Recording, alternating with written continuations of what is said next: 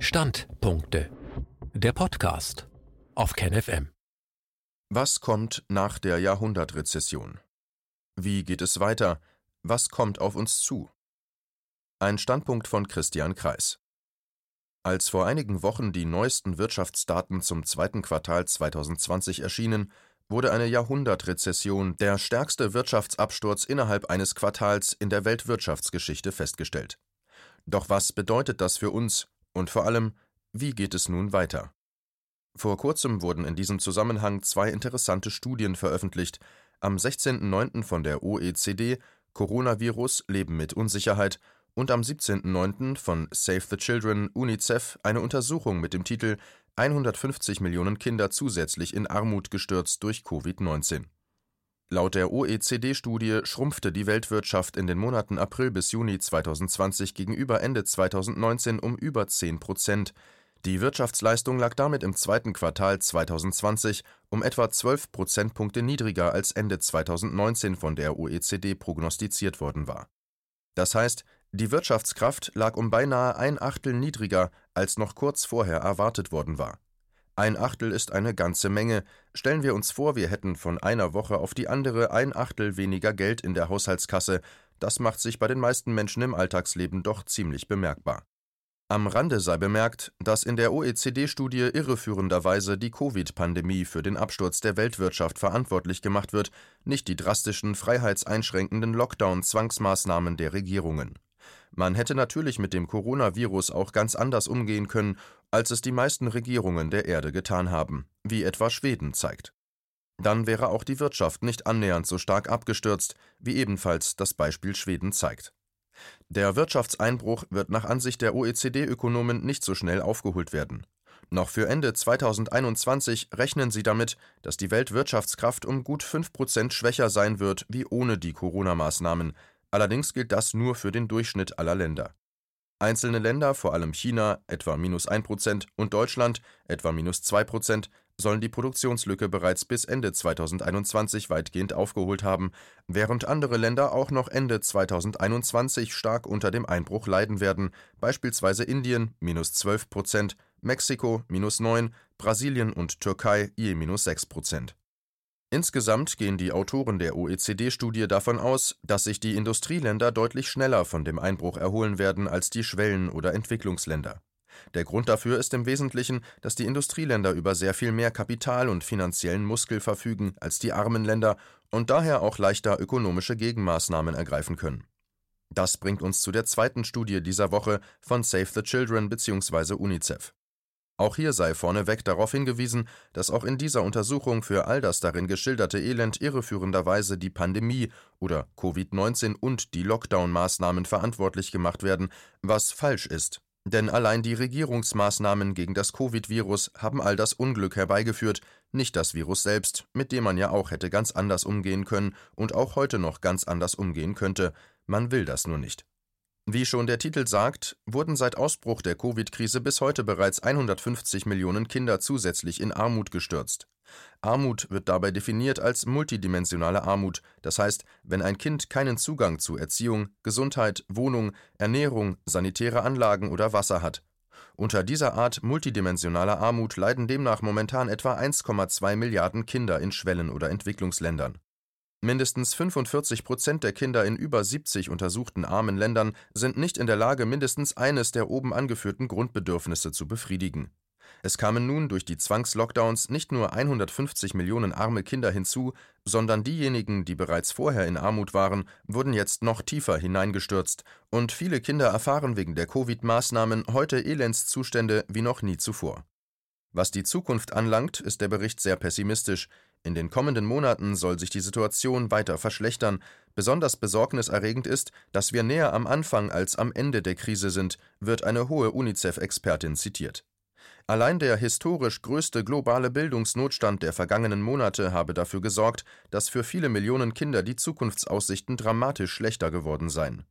Bereits im Juli veröffentlichte Oxfam eine Studie, wonach durch die Lockdown-Maßnahmen die Zahl der hungernden Menschen auf der Erde um etwa 120 Millionen oder 82 Prozent auf 270 Millionen zunehmen werde. Zum Jahresende 2020 dürften daher etwa 12.000 Menschen pro Tag zusätzlich sterben wegen der Corona-Maßnahmen. Im April 2020 lag der Spitzenwert der mit oder an Corona Gestorbenen bei etwas über 10.000. Durch die Corona-Maßnahmen werden laut Oxfam also voraussichtlich mehr Menschen sterben als durch das Virus selbst. Hunger dürfte uns schneller töten als das Coronavirus, heißt es wörtlich in der Studie. Dazu kommt, das Medianalter der an oder mit Covid weltweit Verstorbenen liegt bei oder über 80 Jahren. Die Hungertoten dagegen sind zum großen Teil Kinder. Die Zahl der Lebensjahre, die durch die Covid-Lockdown-Maßnahmen vernichtet wird, dürfte daher um ein Vielfaches größer sein als die geretteten Lebensjahre. Der Ökonom Raffel Hüschen kommt für Deutschland auf den Faktor 200, also dass die deutschen Lockdown-Maßnahmen bis zu 200 Mal mehr Lebensjahre vernichten, als dadurch gerettet werden. So stellt sich ganz massiv die Frage nach der Verhältnismäßigkeit der politischen Lockdown-Maßnahmen. Meiner Einschätzung nach ist die Kur, die Lockdown-Maßnahmen, um ein Vielfaches schlimmer als die Krankheit Corona. Gleichzeitig weist Oxfam darauf hin, dass seit Anfang 2020 acht der zehn größten Lebensmittelkonzerne insgesamt 18 Milliarden Dollar an ihre Aktionäre ausgezahlt hätten, zehnmal mehr als nach UNO-Angaben nötig wäre, um den weltweiten Hunger zu beseitigen. Am Rande sei noch bemerkt, dass sich laut Wall Street Journal in den USA der Anteil der Haushalte, die manchmal oder oft Hunger haben, seit den US-Lockdown-Maßnahmen von 4 auf über 10 Prozent gestiegen ist, bei Haushalten mit Kindern von 4 auf etwa 14 Prozent. Das heißt, etwa jedes siebte Kind in den USA lebt derzeit food insecure, hat also keine gesicherte Ernährungsgrundlage. Der größte Teil davon wegen der staatlichen Covid-Maßnahmen. Nun, die hungernden Kinder in der dritten Welt sind weit von uns weg, zumindest solange sie nicht in Form von Flüchtlingsströmen bei uns eintreffen. Was kommt also auf uns Einwohner von wohlhabenden Industrieländern ökonomisch und sozial zu? Ich gehe davon aus, dass die Ökonomen der OECD in ihren Prognosen wie so oft falsch liegen. Dieses Ökonomiemodell unterstellt eine graduelle Rückkehr auf den früheren Wachstumspfad in Form einer gedehnten V-Kurve. Was das Modell meiner Einschätzung nach nicht oder viel zu wenig berücksichtigt, sind die großen Schulden und Geldberge, die in den letzten Jahrzehnten entstanden sind. Prognosefehler der Mainstream-Ökonomen sind an der Tagesordnung. Nicht nur bis 2007 sahen fast alle Ökonomen keine Finanzkrise heraufziehen, sondern lobten gerade besonders ungesunde Strukturen, beispielsweise Spanien bis 2007. Unser Sachverständigenrat, die Fünf Weisen unter Lars Feld, prognostizierte kurz nach Einführung der harten Lockdowns in Deutschland Ende März eine Schrumpfung der deutschen Ökonomie 2020 um 2,8 Prozent und ein darauf folgendes Wachstum 2021 von 3,7 Prozent. Auch im schlimmsten Fall werde es keinen so starken Absturz geben wie 2009 und das zu einem Zeitpunkt, als die Weltbörsen gerade den stärksten Börsencrash aller Zeiten hinter sich hatten vom 20.02. bis 23.03. war der SP 500 um ein Drittel eingebrochen. Kurz, die Prognose des Sachverständigenrates von Ende März war nicht sehr sachverständig. Die weltweiten Schulden betragen derzeit gut 350 Prozent vom Weltsozialprodukt. Sie haben sich in den letzten 50 Jahren, gemessen an der Weltwirtschaftskraft, etwa verdoppelt. 350 Prozent sind ein so hoher Schuldenberg, dass er real unmöglich zurückgezahlt werden kann. Dazu kommt, die Zentralbank-Geldmenge in den USA liegt momentan bei grob 7000 Milliarden Dollar. Vor der Finanzkrise 2007 lag sie bei etwa 800 Milliarden. Die Zahl der Zentralbank-Dollars hat sich also in den letzten 13 Jahren beinahe verneunfacht. Umgangssprachlich nennt man das ganz treffend die Geldpresse anwerfen. Die Zentralbank-Geldmenge der EZB beträgt momentan etwa 6.500 Milliarden Euro und hat sich damit in den letzten etwa 15 Jahren gut versechsfacht. Diese Ausweitung der Zentralbank-Geldmenge lief unter der Bezeichnung Quantitative Easing (Ausdehnung der Geldmenge). Die Wirtschaftskraft ist im selben Zeitraum aber nicht annähernd so stark gewachsen wie die Geldmenge. Der Schulden und Geldberg ist in den letzten Jahrzehnten also um ein Vielfaches schneller gewachsen als die reale Wirtschaftskraft das bedeutet, die Gläubiger, also diejenigen Menschen, die die Schuld oder Geldscheine in Händen halten, glauben heute, ebenso wie vor 50 Jahren, dass der Betrag, der auf den Scheinen steht, einen realen Wert hat, nämlich den Wert, der eben auf den Geld- oder Schuldscheinen steht. Das ist aber ein großer Irrtum bzw. eine Illusion. Ich spreche hier nicht von Inflation, also schleichender Geldentwertung, wie wir sie in der Nachkriegszeit praktisch immer gesehen haben, sondern von der Schuld- und Gelddeckung ganz unabhängig von Inflation. Konkret, einem Laib Brot, einem Haarschnitt, einem Auto standen vor einer Generation nur halb so viele Schulden gegenüber und nur ein Fünftel bis ein Zehntel so viel Bar- oder Giralgeld wie heute. Anders ausgedrückt, Ein Kontoauszug, der anzeigt, dass im Wertpapierdepot eine Million Euro oder Dollar in Form von Anleihen und Sichtguthaben liegen, ist heute, anders als vor einer Generation, nicht mehr annähernd so stark durch reale Gegenleistungen gedeckt wie damals. Wenn heute alle Schuld- und Geldscheininhaber versuchen würden, ihre Papiere in reale Güter und Dienstleistungen umzusetzen, so würden sie, anders als vor einer Generation, merken, dass es so viele Güter und Dienstleistungen gar nicht gibt.